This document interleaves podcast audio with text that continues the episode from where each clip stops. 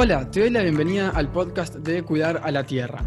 Te pregunto, ¿pensás que el combustible fósil debería reemplazarse por energías renovables? Cuando de repente alguien habla de vaca muerta, por ejemplo, o extracción de petróleo y gas, se te pone la piel de gallina y no entendés por qué se sigue explotando esos recursos sabiendo las energías renovables que estamos construyendo y que cada vez hay más viabilidad y más disponibilidad de las mismas.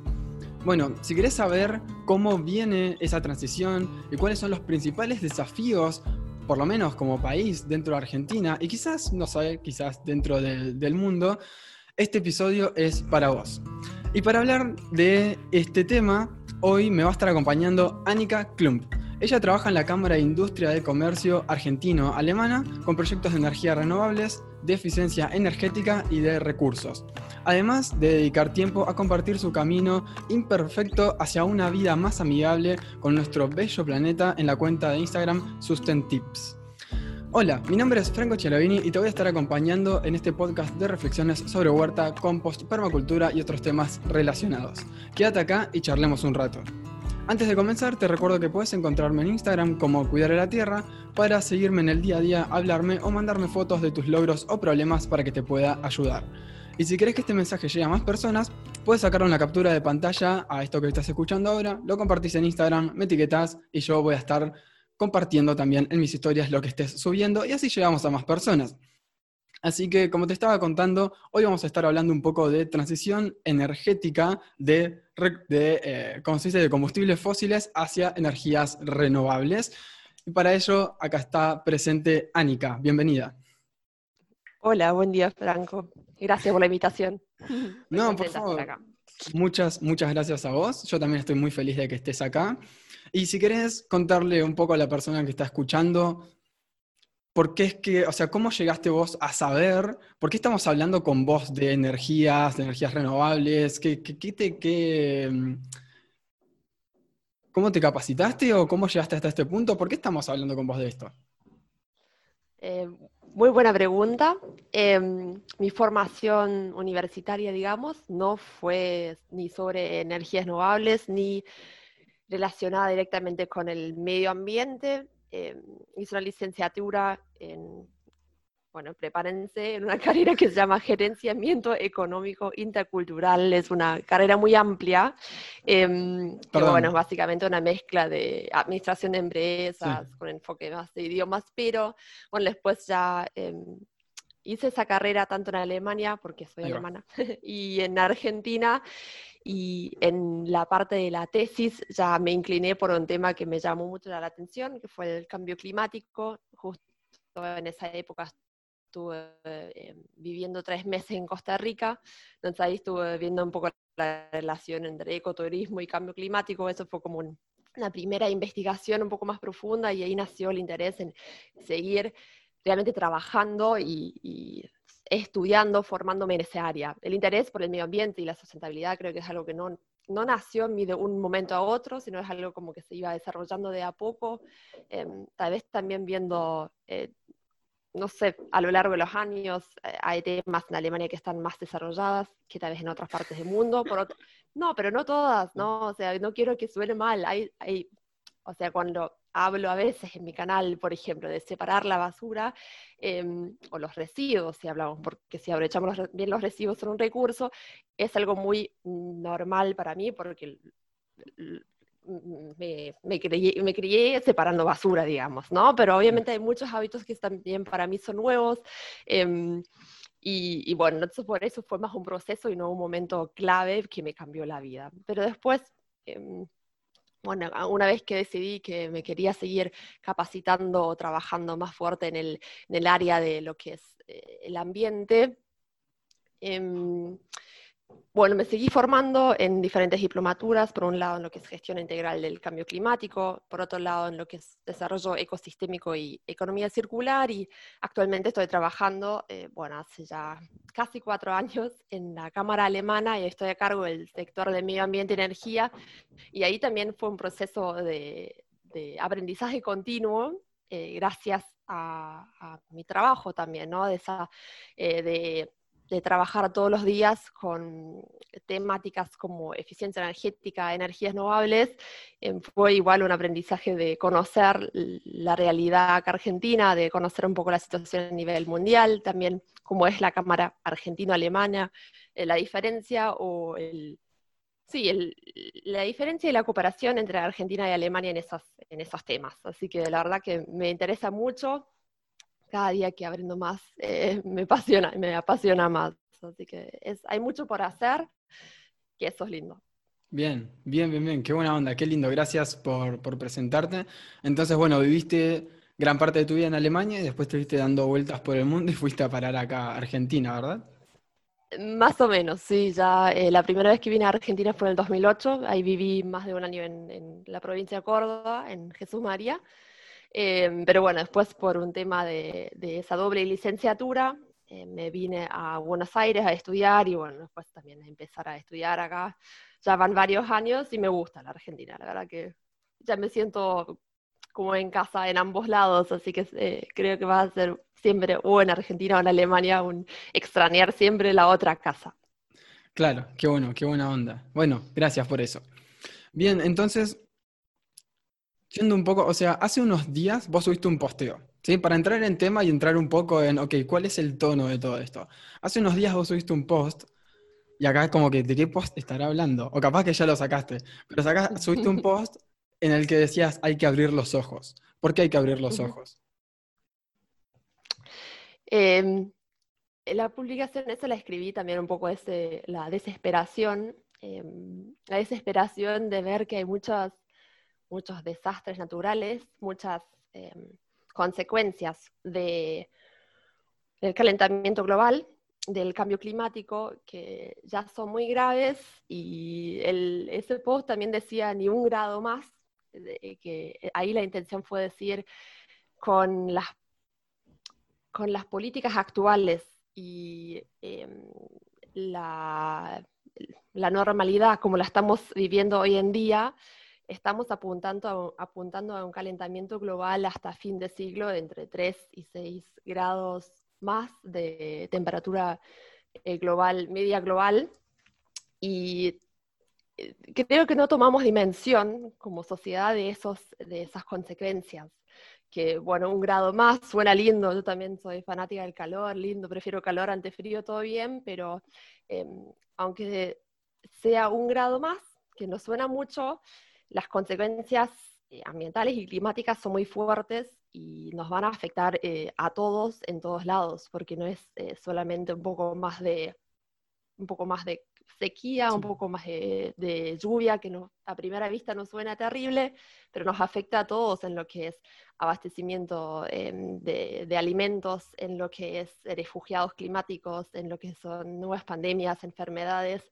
Nos afecta a todos, obviamente como todas las crisis, eh, probablemente mucho más a los más vulnerables, pero em, lo que son todas las sugerencias de científicos, ¿no? De realmente ponernos las, pilas, de abrir los ojos ante lo que está pasando y tratar de, no, eh, o sea, de, ajustar todas las tuercas para no aumentar más la temperatura hasta fin de siglo de, de 2 grados, o mejor incluso eh, tratar de llegar a solamente 1,5 grados, em, es lo que nos permitiría seguir viviendo en ese planeta como más o menos lo estamos eh, como más, estamos, más o menos estamos acostumbrados actualmente, ¿no? Y, y, ese medio grado de diferencia tiene, trae ya muchas consecuencias, y hablar entonces de, de los 3 a, a 6 grados de aumento de temperatura que estamos apuntando actualmente. Entonces, es muy importante tomar acción ahora y no cuando sea demasiado tarde, em, porque son, son cambios que llevan su tiempo de, de, impacto también. Hay muchos gases de efecto invernadero ya emitidos. Ahí después podemos seguir hablando de la, de la energía, de la generación de energía el, y el rol que juega la transición energética, porque bueno, es un sector también de responsable de muchos gases de efecto invernadero que causan el calentamiento global, pero nos quedan pocos años según el IPCC, el, el panel intergubernamental de, científicos del cambio climático, em, hasta el 2030 eh, recomiendan mm. realmente em, introducir muchos cambios em, y poner las pilas, abrir los ojos ante lo que está pasando para evitar lo peor. Suena eh, apocalíptico, pero y lo es. Soy, yo soy muy optimista en mi forma de ser, creo que soy muy positiva, pero al, al investigar un poco más, al informarme, eh, tomar conciencia, lo que puede llegar a venir es grave y, y, somos nosotros ahora que podemos todavía tomar acción. Sí. Sí, sí, sí. Bueno, de hecho, o sea, salió ese informe del IPCC en el, creo que hace dos años o una cosa así ya. Sí, creo que ya van a ser dos años. Eh, que decían Salen que... periódicamente, pero ese del 1,5 grados, tal vez, a ese que te estás refiriendo, ¿sí? Sí. Y, y fue como, wow, eh, hasta el 2030. O sea, yo entiendo todo esto porque también yo estudié química y entiendo cómo se comportan los gases en la atmósfera, por qué es que se da el efecto invernadero y por qué por más que paremos y cortemos hoy con las emisiones, los gases van a seguir estando ahí. El efecto va a seguir estando, algunos más estables, otros menos, pero no, no es algo tan de la noche a la mañana, sino que va a durar años la transición a, bajar esa cantidad de gases de efecto invernadero otro día, o sea, si te interesa a vos que estás escuchando esto, eh, saber un poco más sobre de qué se trata el, efecto invernadero, bueno, lo puedo, grabar un podcast al respecto. Em, pero también, o sea, y uno de, las, de los documentales que salió hace poquito, el de David Attenborough, no sé cómo se pronuncia el, Soy muy fan de David Attenborough, sí, soy, lo quiero como mi abuelo. bueno, eh, en ese documental en el tipo tres cuartos del documental, arranca y te muestra este panorama de acá al 2100, de cómo van a ser los cambios, y te da, pero para agarrarte la cabeza de todo lo que va a pasar. Si no lo vieron, vean ese documental, que la verdad que está muy bueno. Y lo que dice él, que, que sí lo venimos viendo hace un tiempo, que es no hay que salvar a la Tierra, sino que los que tenemos que salvarnos somos nosotros. Eh, ¿Y me vas a decir algo? No, eh, de acuerdo, creo que la Tierra ya vivió cambios fuertes en esos millones de años que existe, pero bueno, como humanidad eh, no vamos a poder evolucionar lo, suficientemente rápido eh, como están cambiando las, todas las circunstancias debido al cambio climático. Sí, sí, sí, sí. Y entonces es necesario que hagamos una transición. Es, es necesario, sí, hay que hacerla. Y hay muchas cosas para hacer de esa transición. Desde 100% hacer una huerta, hacer compost, cambios personales, cambios institucionales, cambios estatales. Y está bueno, así como, por ejemplo, uno puede hacer un análisis personal. Ok, en mi casa, ¿qué energías entran? ¿Qué energías salen? Eh, estoy consumiendo mucho de algo, estoy, de repente me doy cuenta que estoy compostando un montón. Ok, ¿por qué estoy compostando tanto? ¿No estaré consumiendo de más? Eh, no sé, estoy pagando mucho de gas, estoy pagando mucho de luz. ¿A dónde está lo más, o sea, dónde está el factor más grande que más está contribuyendo a que yo eh, impacte quizás de una forma negativa o no tan positiva al ambiente?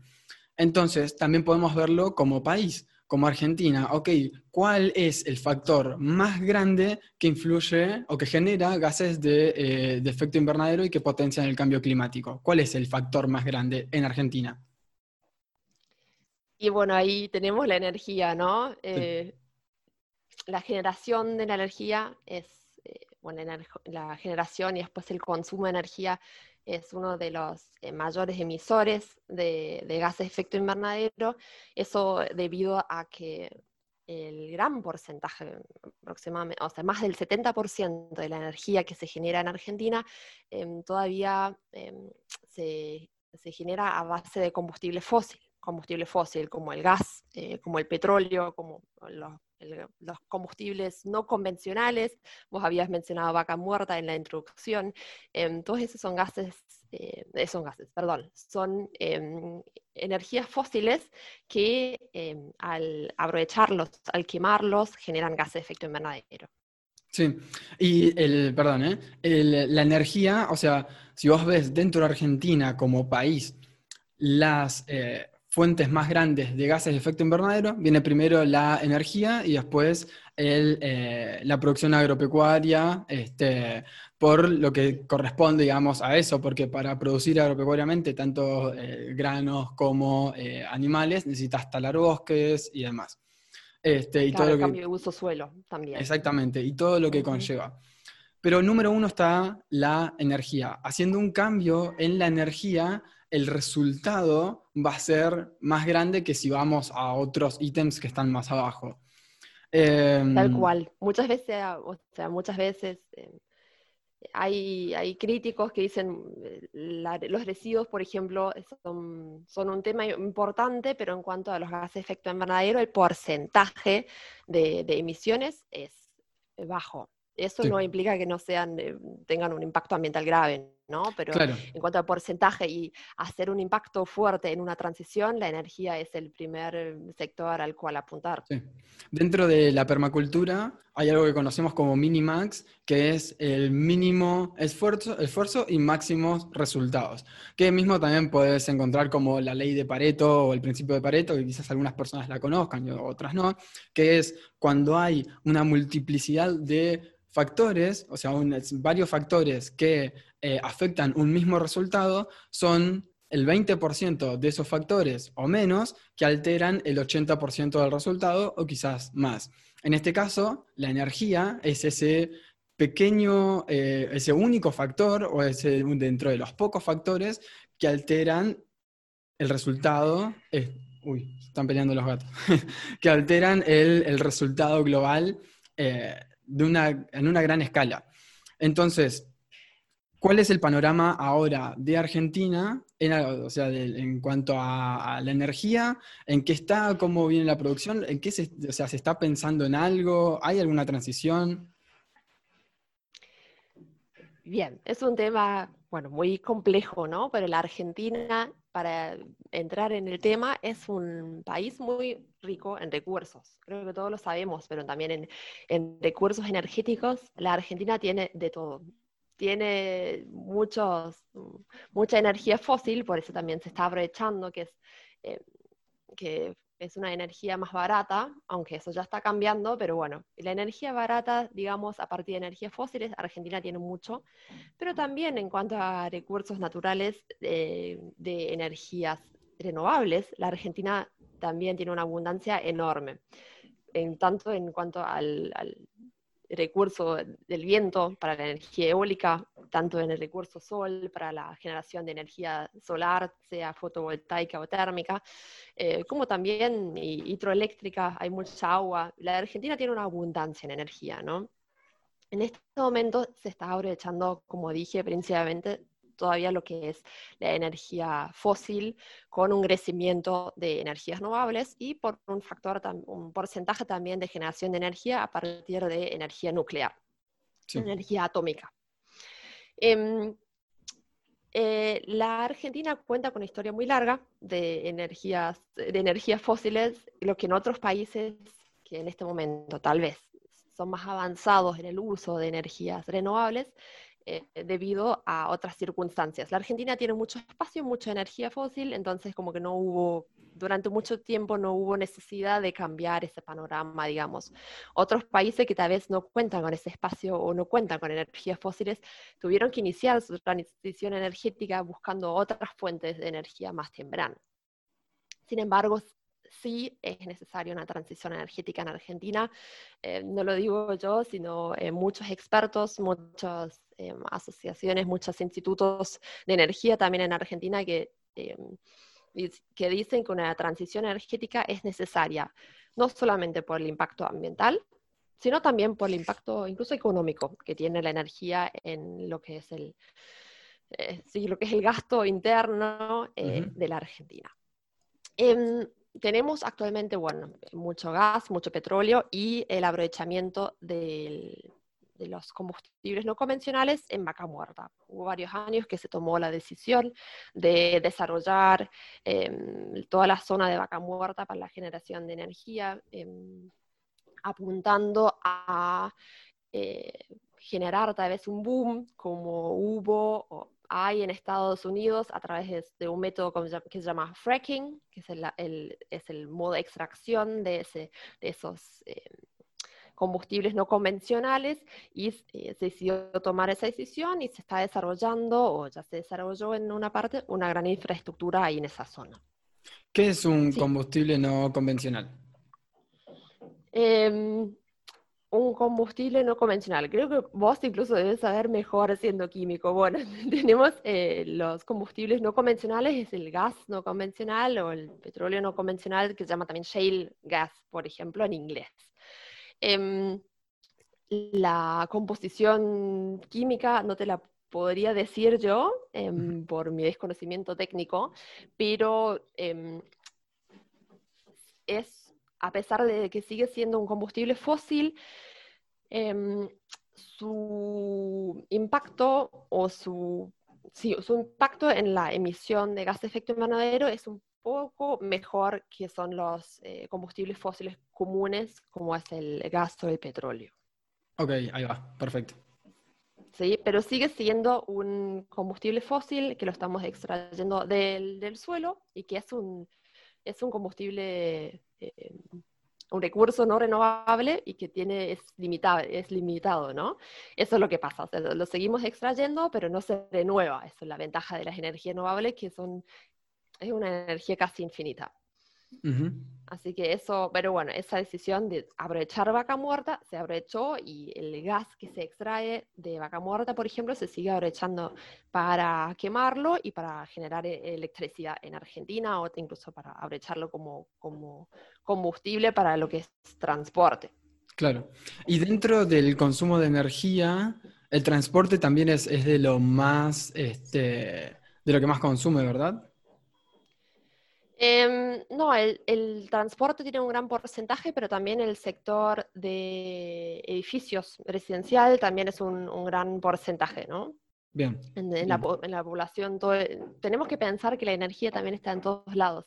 Eh, tanto la energía de, calor que aprovechamos para, bueno, el gas como para, para cocinar, para calefaccionar en muchos lados, como la electricidad, que necesitamos para prácticamente todo, nos damos cuenta cuando nos falta cuando hay un corte del bus, em, y esa electricidad em, se genera en un gran porcentaje también a partir de energías fósiles todavía. Bien, entonces, em, se podría decir que Argentina está tomando, o sea, estamos hablando, haciendo mucho énfasis en Argentina porque es el país en el que vivimos y el que tenemos más datos quizás, pero si querés, no sé si tienes datos de algo global, este, podemos, podemos mencionar también, pero ¿Qué eh, postura, o sea, actual concretamente se está tomando? Y, por ejemplo, del año anterior a este, ¿hubo un cambio? ¿Hay más combustibles eh, o, más eh, potenciación de la energía renovable? ¿Qué se espera para el 2021? Sí, la Argentina sí tomó decisiones para em, cambiar la generación de energía y para también aportar de este lado de energías renovables eh, en sus objetivos eh, establecidos en el marco del Acuerdo de París. ¿sí? Em, podemos empezar con, con, una decisión de la Argentina que se tomó en el 2015, a fines de 2015, que es la ley de energías renovables, que es una ley que fue aprobada casi eh, unánimemente y establece diferentes objetivos para la generación de energía a partir de fuentes renovables en Argentina. Y eso fue un gran logro porque apunta a generar hasta el 2025 un 20% em, de la energía que se consume a partir de fuentes renovables. Y el 20%, 20 es un gran, sí, un objetivo también ambicioso porque vos me preguntaste con respecto al avance que hubo en energías renovables y si nos referimos al momento en el cual se aprobó eh, esa ley en el 2015, en ese momento solamente menos del 2% de la energía generada en Argentina eh, se produjo a partir de fuentes renovables. Y, eh, o sea, ¿me escuchas? Ah, perdón, hay un martillazo atrás en el edificio y tú, pero me escuchas bien. Sí, o sea, desde el 2015 hasta ahora solo producimos el 2%. No. Ah, en el 2015, en ese momento, cuando se aprobó la ley, em, apuntando a generar un 20%, hasta el 2025 se generaba menos del 2% de toda la generación o toda la demanda, mejor dicho, todo el consumo de energía em, fue abastecido de menos del 2% de energías renovables. Pero hubo avances del 2015 hasta hoy y fueron grandes avances. Si lo miramos a nivel em, internacional, el porcentaje de la Argentina en generación renovable sigue siendo bajo y también eh, considerando todo el potencial que existe en los recursos renovables, pero el avance fue grande.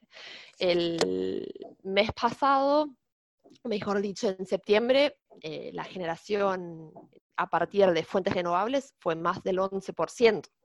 Y si pensamos del 2% llegar al 11%, es un gran avance. Hablando de las diferentes tecnologías que conforman ese 11% de energías renovables de la matriz energética argentina actualmente, también mencioné la energía eh, hidroeléctrica. Ahí eh, me gustaría aclarar que parte de ese 11% de, de, las energías renovables son los pequeños aprovechamientos hidroeléctricos. Esas son plantas pequeñas instaladas en arroyos o ríos y no las grandes represas hidráulicas o hidroeléctricas que hay, por ejemplo, en el sur, en la Patagonia. Ahí em, esa energía que se genera en las grandes represas también forma parte de la matriz energética argentina, pero por el gran impacto ambiental de esa tecnología o esa forma de generación energética no cuentan como energías renovables, eh, incluso a nivel internacional y si pensamos del 2% llegar al 11%, es un gran avance porque detrás de toda generación de energía también hay un gran avance en lo que es desarrollo de infraestructura, desarrollo de, o sea, se tienen que eh, se tienen que construir parques de energía solar, se tienen que eh, instalar aerogeneradores. Para esa instalación se necesita logística, eh, tenés que tener un puerto donde puedes traer las, las, ¿cómo se llaman las alas? ¿Cómo se llama alas? Las hélices. Bien. las hélices. Tienes que, tenés que bueno, tener toda la infraestructura para llevarlo, necesitas redes. Esas, eso, esos parques de generación de energía también tienen que poder inyectar a la red.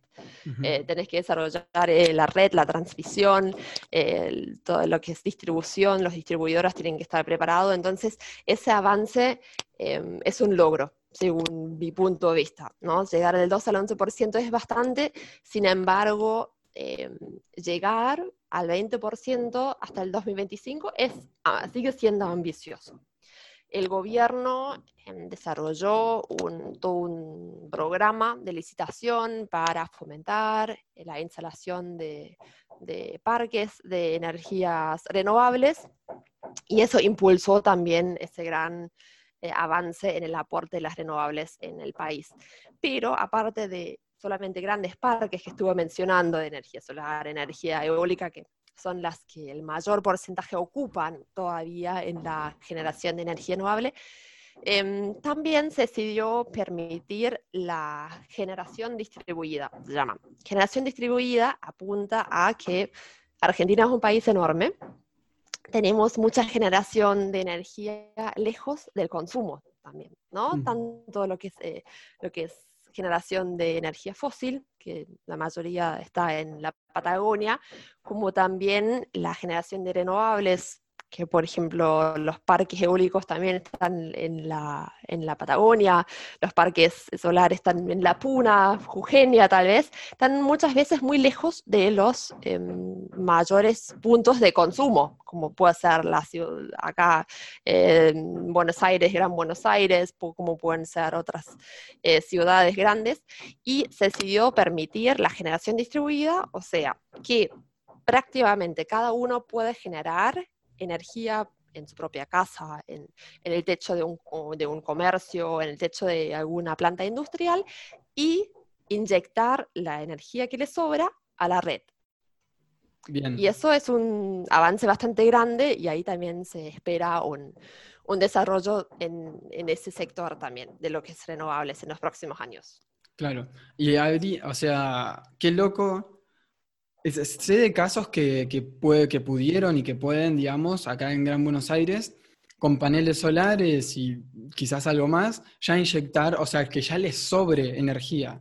Eso es, una locura, o sea, para mí pensarlo como todo lo que debes consumir en tu casa, ¿qué tanto necesitas como para que te sobre y estar inyectando directamente a la red? Este, o sea, y no parece, o sea, si, ya hay gente que lo está haciendo, no parece tan complicado.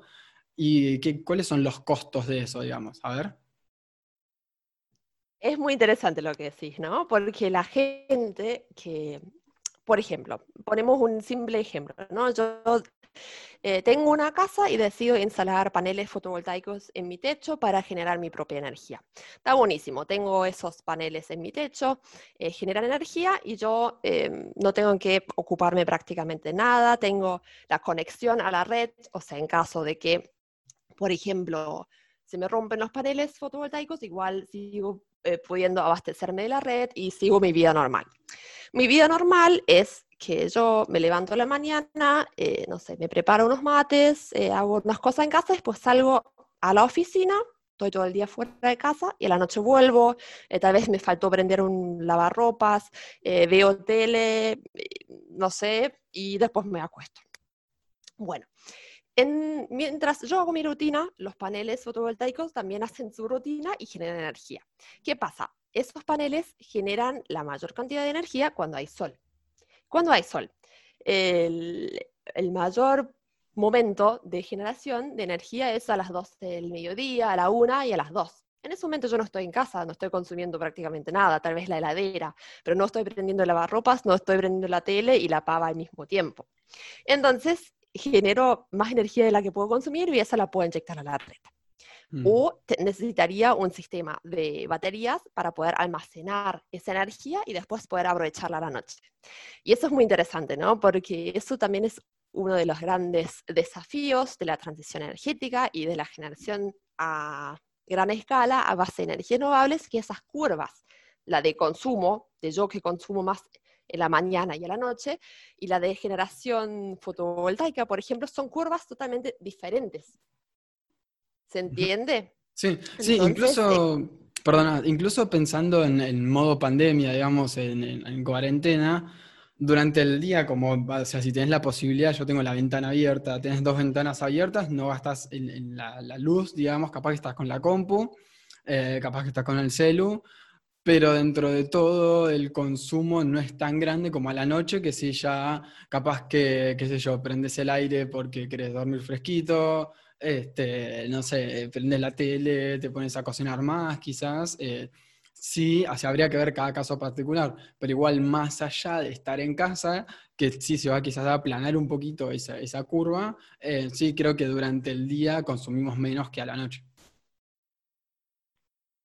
Eh, es así, y ahí también, em, volviendo a transición energética, eh, lo importante es diversificar la matriz energética. ¿no? La matriz energética es el, mix, eh, toda esa mezcla de energías que tenemos para la generación de energía y diversificar esa matriz energética es muy importante.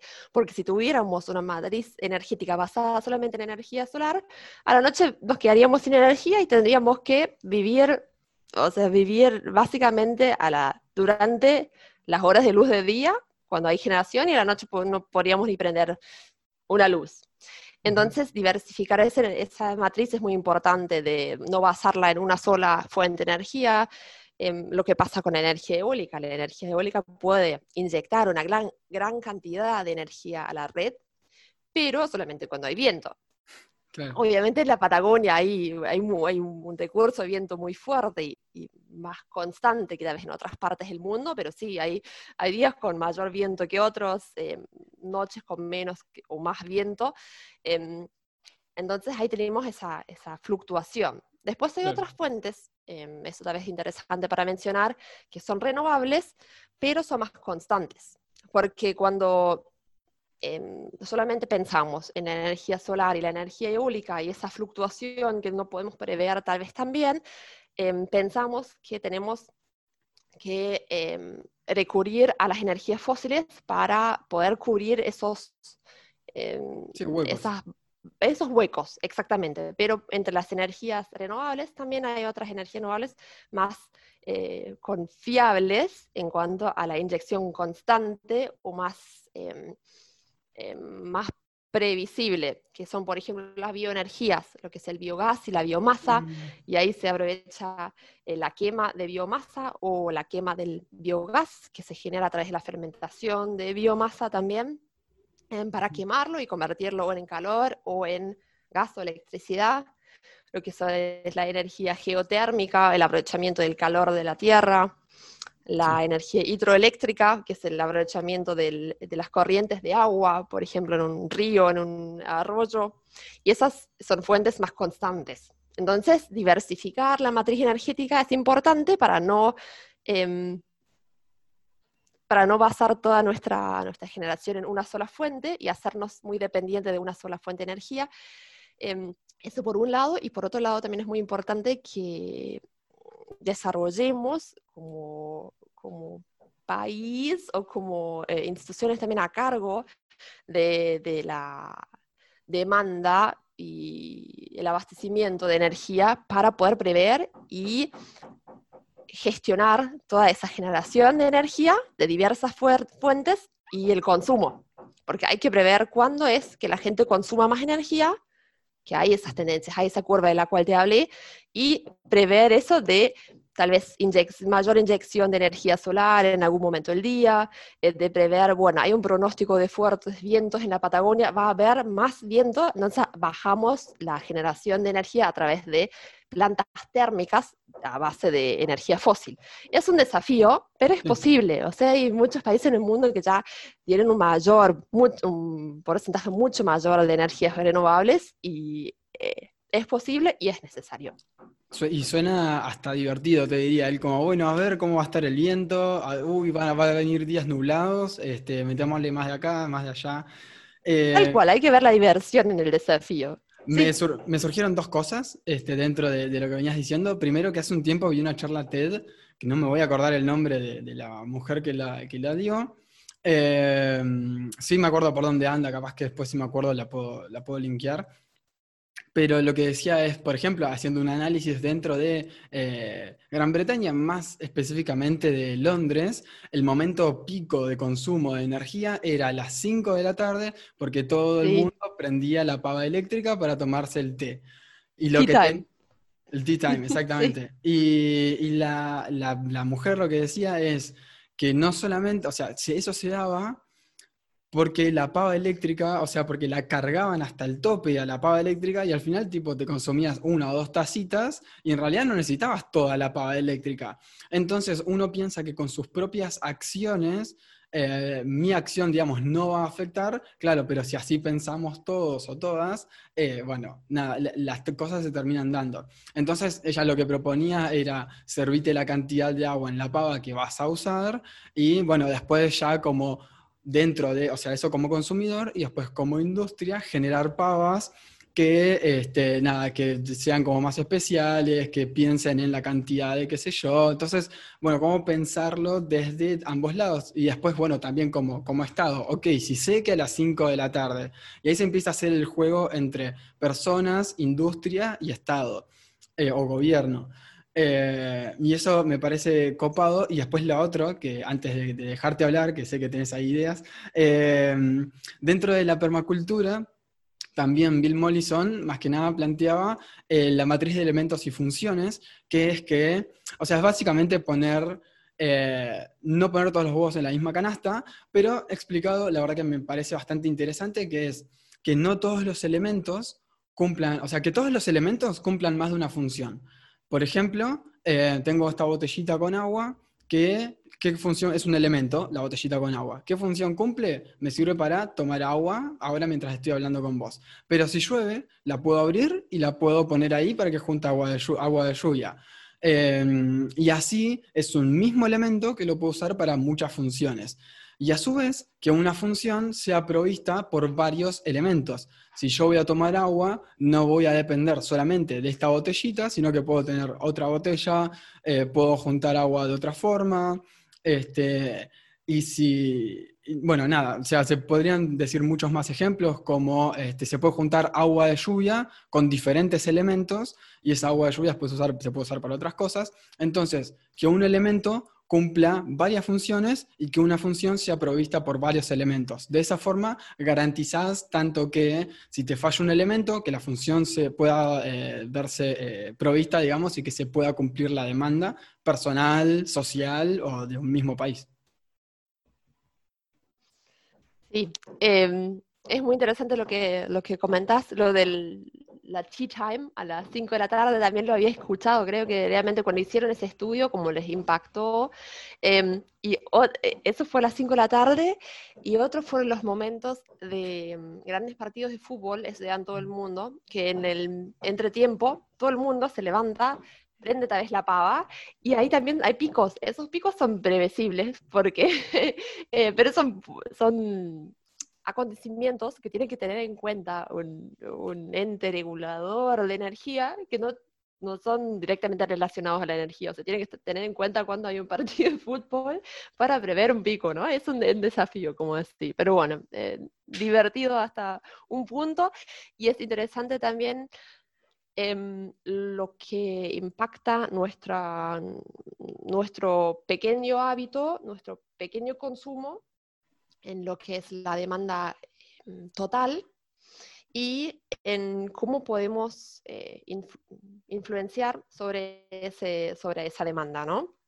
Tal vez primero eh, me gustaría hablar más allá de solamente la generación de energía que estuvimos haciendo hasta ahora, em, que es, la verdad que es maravilloso y es muy importante desarrollar las energías renovables, seguir tal vez construyendo más parques de energía solar, de energía eólica, de Em, de poner más paneles fotovoltaicos en los techos, eso sí, sin duda, pero em, lo que muchas veces se llama también la séptima fuente de energías renovables es la eficiencia energética.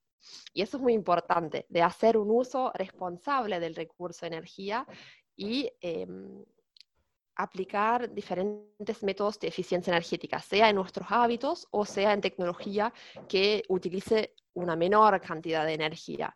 Porque si miramos la, cantidad de eh, generación de energía actual, pero tratamos de aprovechar mejor em, esa energía con, eh, cambiando nuestros hábitos, no sé, apagando la luz, em, teniendo electrodomésticos más eficientes, em, podemos, incluso en el día de hoy, utilizar mucho menos combustibles fósiles sin seguir desarrollando eh, nuevos eh, parques de energía renovable, ¿no? Entonces, la eficiencia energética tiene una importancia enorme en lo que es, em, lo que es el impacto de la energía em, y la transición energética.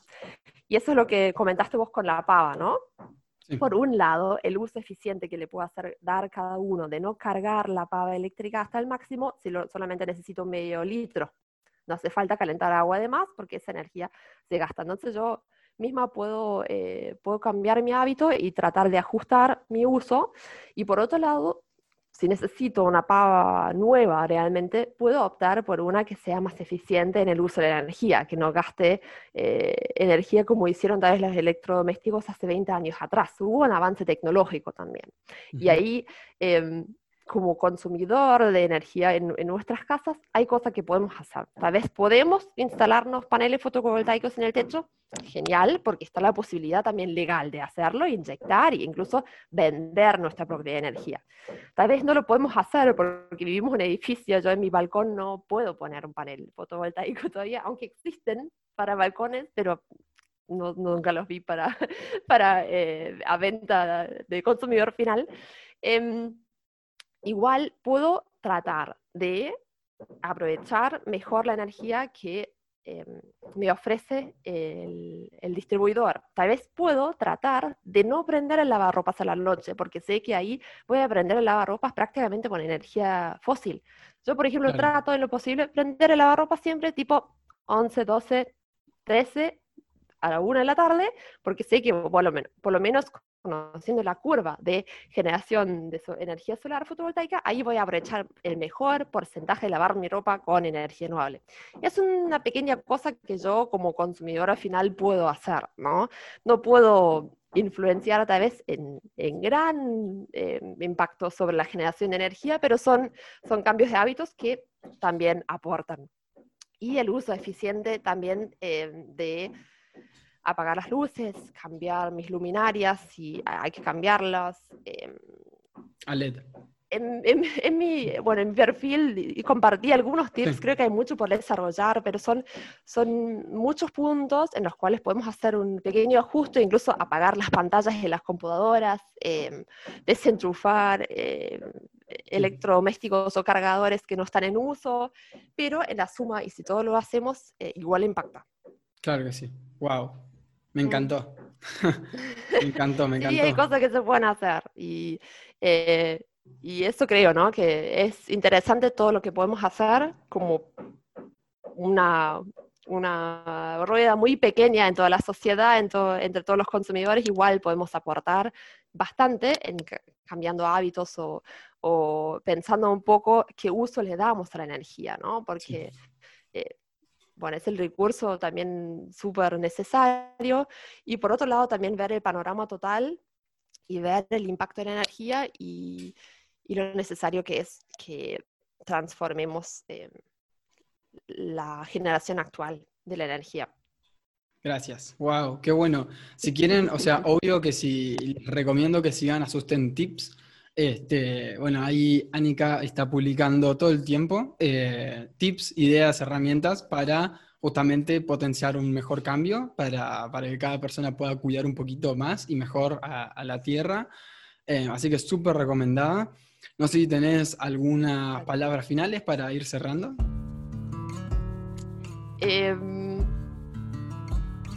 palabras finales, como sí, eh, palabras finales, tal vez dejarse contagiar un poco por esa pasión por la energía, porque primero no suena tan atractivo, em, pero la verdad que hay todo un mundo detrás que yo tampoco conocía.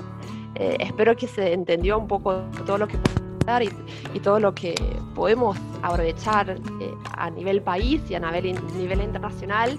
Y, mm, a pesar de que en mi perfil, como le recomendaste recién, gracias, eh, muchas veces también se comparto unos cambios de hábitos en, todo, en diferentes temáticas. La energía creo que tiene un impacto grande y si hay dudas, sugerencias o comentarios, inquietudes, eh, será lindo también poder conversarlas por ese canal. Gracias, muchas, muchas gracias por haber venido.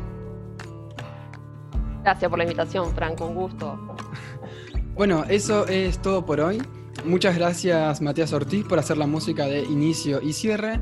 Y si este episodio te generó alguna reflexión, puedes escribirme a franco.cuidarelatierra.com, que me encanta leer y compartir charlas por ese medio.